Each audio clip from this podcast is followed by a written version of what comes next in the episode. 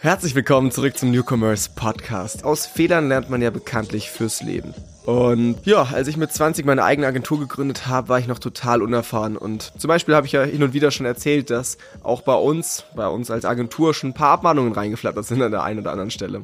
Einmal ganz am Anfang, als wir den Ad-Account von einem unserer Kunden freigegeben bekommen haben. Und dann haben wir gesehen, dass da noch so 50 andere Brands drinnen waren. Haben dann schnell gemerkt, okay, das ist gar nicht der Brand-Ad-Account, sondern der Account von der Agentur, die diese Brand damals betreut hat. Und wir haben gesehen, dass viele von diesen Brands oder von den Accounts gar nicht so gut liefen zu dem Zeitpunkt. Deswegen waren wir einfach ganz dreist und haben irgendwie eine Handvoll von denen angeschrieben und wollten die abwerben. Äh, das darf man natürlich nicht wegen der DSGVO. Da wurden wir dann direkt abgemahnt von dieser Agentur. Ähm, Im Endeffekt ist uns natürlich nichts passiert, war ja deren Schuld. Äh, ist natürlich auch super blöd, einfach mal alle, alle Kundenaccounts freizugeben. Ähm, aber sowas passiert nun mal, gerade auch wenn man hin und wieder so ein bisschen auch die Grenzen austesten will. Mittlerweile sind wir natürlich als Agentur ganz anders unterwegs, achten da auch sehr viel mehr auf Professionalität und Sicherheit. Das war jetzt fünf Jahre her, ne? In den letzten Monaten gab es aber zum Beispiel immer mal wieder Fälle von Creatoren oder Unternehmen, die wegen irgendwelcher Verstöße abgemahnt wurden und deswegen eine hohe Strafe zahlen mussten. Ich rede jetzt gar nicht hier von unseren Kunden, sondern allgemein da draußen, was man so liest oder was ich so in der Community auch höre. Und deshalb dachte ich, wir machen da einfach mal eine komplett gesonderte Folge dazu und ich gehe ein bisschen genauer auf typische E-Commerce-Fallen ein. Disclaimer an der Stelle, ich bin natürlich kein Anwalt und der Podcast soll auch keine Rechtsberatung sein. Das kann er auch gar nicht sein, weil dafür bin ich viel zu oberflächlich hier. Mein Ziel dieser Podcast-Folge ist es, euch einfach ein paar Fallen oder Fehler aufzuzeigen, damit ihr wisst, wo mögliche Hürden lauern und wie man damit umgeht. Ich habe dazu mal drei Praxisbeispiele rausgesucht. Es geht vor allem um Daten, Lizenzrecht im Social Media Marketing und um Greenwashing. Viel Spaß beim Anhören. Der Newcomers Podcast. Deine wöchentliche Dosis E-Commerce. So, kommen wir doch gleich zum ersten Fail und zwar ein ganz besonders fieser, der auch viele von euch betrifft oder mit dem ihr euch schon rumgeschlagen habt. Es geht um den falschen Umgang mit Daten. Das ist eine Falle, in die viele Unternehmen tappen, weil sie das Thema anfangs einfach nicht auf dem Schirm haben. Oft ist es so, dass Entscheidungen erstmal eher nach dem Bauchgefühl getroffen werden. Und das ist ja auch völlig okay, ähm, aber teilweise haben wir auch Entscheidungen, da sollte unbedingt eine saubere Datengrundlage berücksichtigt werden. Du brauchst einfach ein datengetriebenes Mindset im Unternehmen, um anhand der Daten neue Handlungsfelder schneller erkennen zu können. Beispielsweise für die Kundenkommunikation, fürs Marketing, fürs Produktportfolio oder auch für die Logistik und so weiter. Gerade mit steigender Größe eines Unternehmens sind die richtigen Daten enorm wichtig, auch wenn man nur im Prozentbereich justiert. Am Ende ist es immer Umsatz bzw. Marge. Also selbst wenn es nur 10% mehr Umsatz sind, die sich in deinen Daten verstecken, ist es ja wahnsinnig groß und inkrementell. Oft fehlt allerdings auch einfach der Zugang zu einer konsolidierten Datenbasis, weil die Daten in unterschiedlichen Systemen und Datensilos liegen und man die Daten nicht zusammenbringt. Und dann ist die Transparenz einfach null da. Meistens ist der Online-Shop ja nicht der einzige Umsatztreiber. Viele Brands verkaufen zusätzlich über Social Media, POS oder über Marktplätze. Ein Fehler, den du vermeiden solltest, ist, sich nur auf die Daten von einem einzigen Kanal wie zum Beispiel Meta oder Google Analytics zu verlassen oder die Daten nicht in einen Zusammenhang zu bringen. Sonst kann das dazu führen, dass du ein verzerrtes oder unvollständiges Bild von deinem Business hast. Und nur mit einem transparenten Überblick über die Daten kannst du die richtigen betriebswirtschaftlichen Entscheidungen treffen und dein Unternehmen profitabel steuern. Ein anderer häufiger Fehler ist der Umgang mit den KPIs. Oft liegt der Fokus nämlich nur auf einer einzigen Kennzahl. Beispielsweise auf dem Umsatz. By the way, Umsatz kann übrigens innerhalb der einzelnen Abteilungen auch immer anders definiert werden. Also sollte man gleich vorab klären, dass Sales, Marketing oder Controlling alle vom selben sprechen. Hatten wir auch schon oft. Stichwort einseitige Betrachtung. Es sieht natürlich immer erstmal gut aus, wenn der Umsatz positiv ist. Aber wenn man sich nur auf diese eine Metrik konzentriert und zum Beispiel Rentabilität, Effizienz oder Kundenbindung einfach komplett vernachlässigt, ist man meist nicht langfristig erfolgreich, ganz klar. In der Erfahrung hat sich gezeigt, dass vielen auch einfach die Interpretation der KPIs und der Daten super schwer fällt und man gar nicht so recht weiß, was soll ich anschauen oder was bedeuten die Daten am Ende.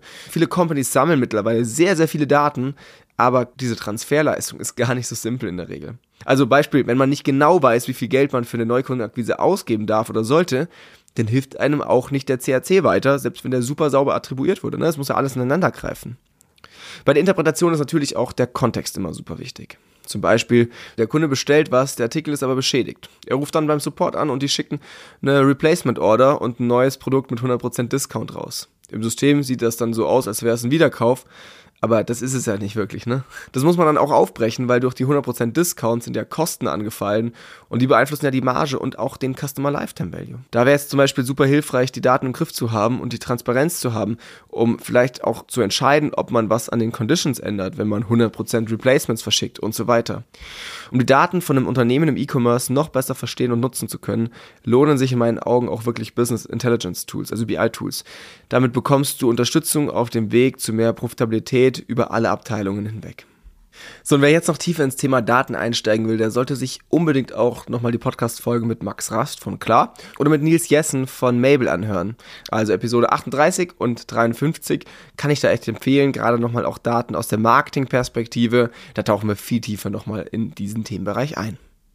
So, und auch die nächste Falle hat es ordentlich in sich und kommt trotzdem so oft vor. Gerade die letzten Jahre, wo ja das Thema Nachhaltigkeit bei den Konsumenten immer mehr Anklang gefunden hat. Ich rede von Greenwashing.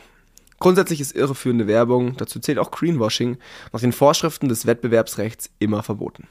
Das bedeutet, dass jede Werbeaussage wahr und auch beweisbar sein muss. Sie muss auch klar verständlich sein und darf von Verbrauchern nicht falsch verstanden werden können. Und auch unvollständige Angaben gelten beispielsweise als irreführend. Werbelügen sind also nicht nur unmoralisch, sondern auch wirklich einfach verboten. Das Problem, gerade wenn es um Nachhaltigkeit geht, nutzen Unternehmen das gerne für ihre Ads. Nachhaltig, umweltfreundlich, klimaschützend und so weiter. Das sind alles Begriffe, die bisher gesetzlich nicht richtig geregelt waren. Was genau bedeutet schon umweltfreundlich? Ja? Dass Greenwashing aber auf jeden Fall ein wichtiges Thema ist und leider oft nicht ganz eingehalten wird, das zeigt eine Studie der EU-Kommission ganz gut. Demnach sind nämlich über die Hälfte aller Umweltaussagen von Unternehmen vage, irreführend oder unfundiert. Da gibt es ja jetzt eine ganze Menge an freiwilligen Claims, die gerne verwendet werden, weil Verbraucher sie auch gerne hören wollen. Das sind zum Beispiel Aussagen wie klimaneutral, CO2 kompensiert, Verpackung vollständig abbaubar, bienenfreundlich oder ozeanfreundlich. Das Problem ist, dass es bisher keine einheitlichen Vorschriften zu solchen Green Claims gibt. Und blöd gesagt, jeder damit werben kann, wie er will. Und gerade jetzt wird auch von den Konsumenten erwartet, dass Unternehmen Stellung zu Nachhaltigkeitsthemen beziehen oder Informationen auf ihren Produkten abbilden. Konsumenten legen immer mehr Wert auf nachhaltige Produkte und berücksichtigen das auch in der Kaufentscheidung. Allerdings müssen die grünen Aussagen auch wahr sein, sonst kommt es schnell zu Greenwashing-Vorwürfen, sei es von anderen Unternehmen, aber auch von Konsumenten selber. Und um das zu vermeiden und Produkte auch transparenter für Verbraucher zu machen, hat die EU im März einen Gesetzentwurf für die Green Claims Verordnung aufgesetzt. Quasi ein Anti-Greenwashing-Gesetz. Demnach dürfen Unternehmen ihre Produkte nur als klimaneutral oder umweltfreundlich bewerben, wenn sie das auch wissenschaftlich belegen können. Die Daten dafür sollen dann auch offen bereitgestellt werden, zum Beispiel über einen QR-Code auf dem Produkt. Dieses neue Ökogesetz soll auch härter bestraft werden. Unternehmen, die keine Nachweise erbringen können und trotzdem mit grünen Aussagen werben, müssen Bußgelder in Höhe von bis zu 4% des weltweiten Jahresumsatzes bezahlen. Und das ist natürlich eine ganze Menge. Das Ganze soll zwar erst in etwa zwei Jahren ins nationale Gesetz überführt werden und gilt wahrscheinlich auch nur für Unternehmen mit mehr als 10 Mitarbeitenden und mit mehr als 2 Millionen Euro Jahresumsatz. Es könnte aber im Worst Case rückwirkend wirken. Und deshalb macht es einfach Sinn, da jetzt schon beim Marketing darauf zu achten, dass man alles richtig macht. Zum Beispiel dürfen Unternehmen dann nicht mehr einfach so Umweltaussagen wie umweltfreundlich, Freund der Natur, ökologisch, umweltgerecht und so weiter verwenden, ohne auch wirklich etwas dafür zu tun, dass Umwelt und Klima besser werden. Und was ich besonders spannend auch finde, diese Aussagen müssen immer das ganze Produkt betreffen und auch die komplette Wertschöpfungskette. Aktuell wird ja beispielsweise gerne mal eine Verpackung als recycelt bezeichnet, auch wenn nur der Deckel recycelt ist. Aber das ist in Zukunft dann auch nicht mehr erlaubt. No-Go ist es auch, Branchenstandards als noble Leistung zu verkaufen. Es ist zum Beispiel üblich, dass recycelte Edelmetalle verwendet werden, um Schmuck herzustellen. Trotzdem verkaufen es einige Labels als Besonderheit, so nach dem Motto, Hauptsache der Begriff recycelt fällt im Marketing. Und die Green Claims Directive will genau so etwas verbieten, damit vorgeschriebene Mindeststandards nicht den Eindruck erwecken, als wäre ein Unternehmen jetzt besonders am Umweltschutz engagiert. Auch hinsichtlich des Packagings gibt es dann einiges zu beachten. Auch eine suggestive Bildsprache, die nichts mit der Realität zu tun hat, wird dann nicht mehr erlaubt sein. Ganz grob runtergebrochen als Beispiel, auf der Milchpackung sieht man eine Kuh auf einer grünen Wiese, die Milch stammt aber aus Stallhaltung. Heißt, Packaging darf so nicht verwendet werden. Und dieses Gesetz betrifft dann grundsätzlich sehr, sehr viele Punkte, wie Layout, Farben, Bilder, Töne, Symbole oder Etiketten. Die Verpackung und Aufmachung eines Produkts darf einfach nicht den Eindruck erwecken, es wäre umweltfreundlich und nachhaltig, wenn es nicht oder nur zum Teil stimmt. Tappe also nicht in die Falle und achte darauf, dass deine Ads, deine Kommunikation, deine Website, aber auch deine Verpackung keine Attribute für Claims aufweisen, die du am Ende nicht belegen kannst. Und tatsächliches Engagement für die Umwelt siegt natürlich sowieso. Dritte Falle, die ich in letzter Zeit häufiger zu Gesicht bekommen habe, in die E-Commerce-Brands auf keinen Fall tappen sollten. Es geht um das Urheberrecht und um Lizenzen. Für Leute aus der Musikbranche sind das jetzt wahrscheinlich keine wirklichen News. Die kommerzielle Musiknutzung ohne Lizenzrechte ist schon immer verboten. Aktuell kocht das Thema aber irgendwie wieder hoch, weil viele auch einfach uninformiert sind und Blind Content hochladen. Denn in letzter Zeit sind Musiklabels gezielt auf einzelne Creator oder Brands zugegangen und haben mal nachgehakt, wie es mit den Lizenzen zur Musik aussieht, die sie so in den Reels oder TikTok benutzen. Ein bestimmter Fall, der in dem Zusammenhang öffentlich diskutiert wurde, ist der von der Influencerin Carmen Kroll. Carmen, besser bekannt als Kamuschka, wurde nämlich vor kurzem für ein Beauty-Tutorial in Kooperation mit einer Brand abgemahnt, weil sie aktuelle Musik aus den Charts verwendet hat und keine Rechte daran hatte. Als Folge hätte sie 100k Strafe zahlen sollen. Im Endeffekt haben sie sich zwar geeinigt und sie musste etwas weniger zahlen, aber trotzdem ist das erstmal eine Hausnummer. Und auch Johannes von Snox hat in unserem gemeinsamen Live-Podcast dieses Jahr erzählt, dass sie gerade eine Vergleichszahlung von 100.000 Euro zahlen mussten, weil sie für einen TikTok einen Song von Sony Music verwendet hatten. 100k Strafe und das TikTok hatte unter 1000 Views, hat sich also wirklich gar nicht gelohnt. Also wirklich krass. Die Grundlage für diese doch sehr harten Strafen sind das Urheberrecht und das Leistungsschutzrecht.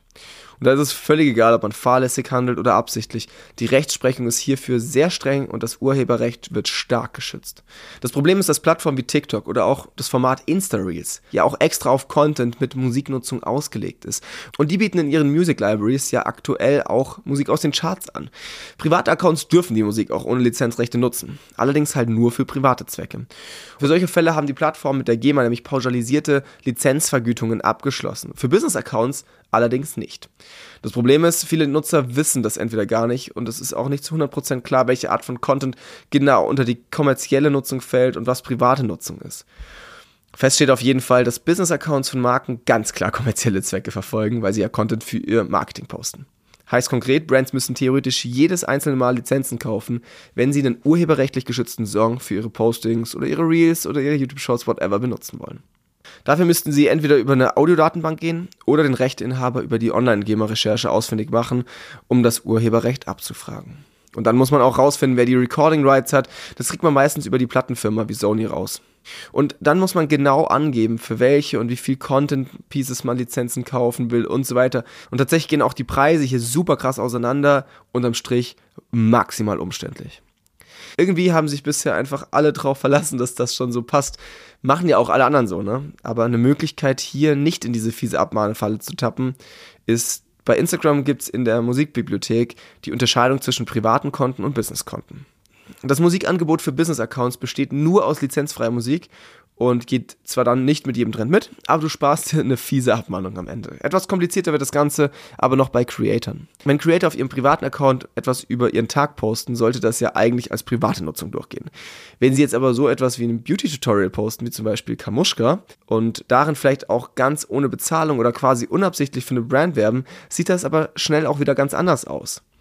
Stand jetzt ist es wohl so, dass Influencer vor dem Gesetz so behandelt werden, als würden sie immer gewerblich handeln. Entweder um eine fremde Brand oder eben um ihre Personal Brand zu vermarkten.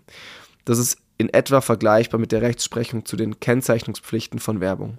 Es ist Kamuschka ja eine Person des öffentlichen Lebens mit einer Million Follower allein auf Instagram. Die Regelung könnte aber auch für normale Nutzer relevant sein, die beispielsweise einen, ich sag mal, keine Ahnung, Friseursalon oder so haben und aus ihrem Alltag posten aber auch CEOs von größeren Brands, die zusätzlich zum Account der Marke auch noch einen eigenen, eigentlich privaten Account haben und darüber auch was über die Brand posten. Quasi jedes Profil, das am Ende wirtschaftliche Interessen hat, müsste sicherheitshalber Musiklizenzen kaufen oder auf lizenzfreie Musik zurückgreifen.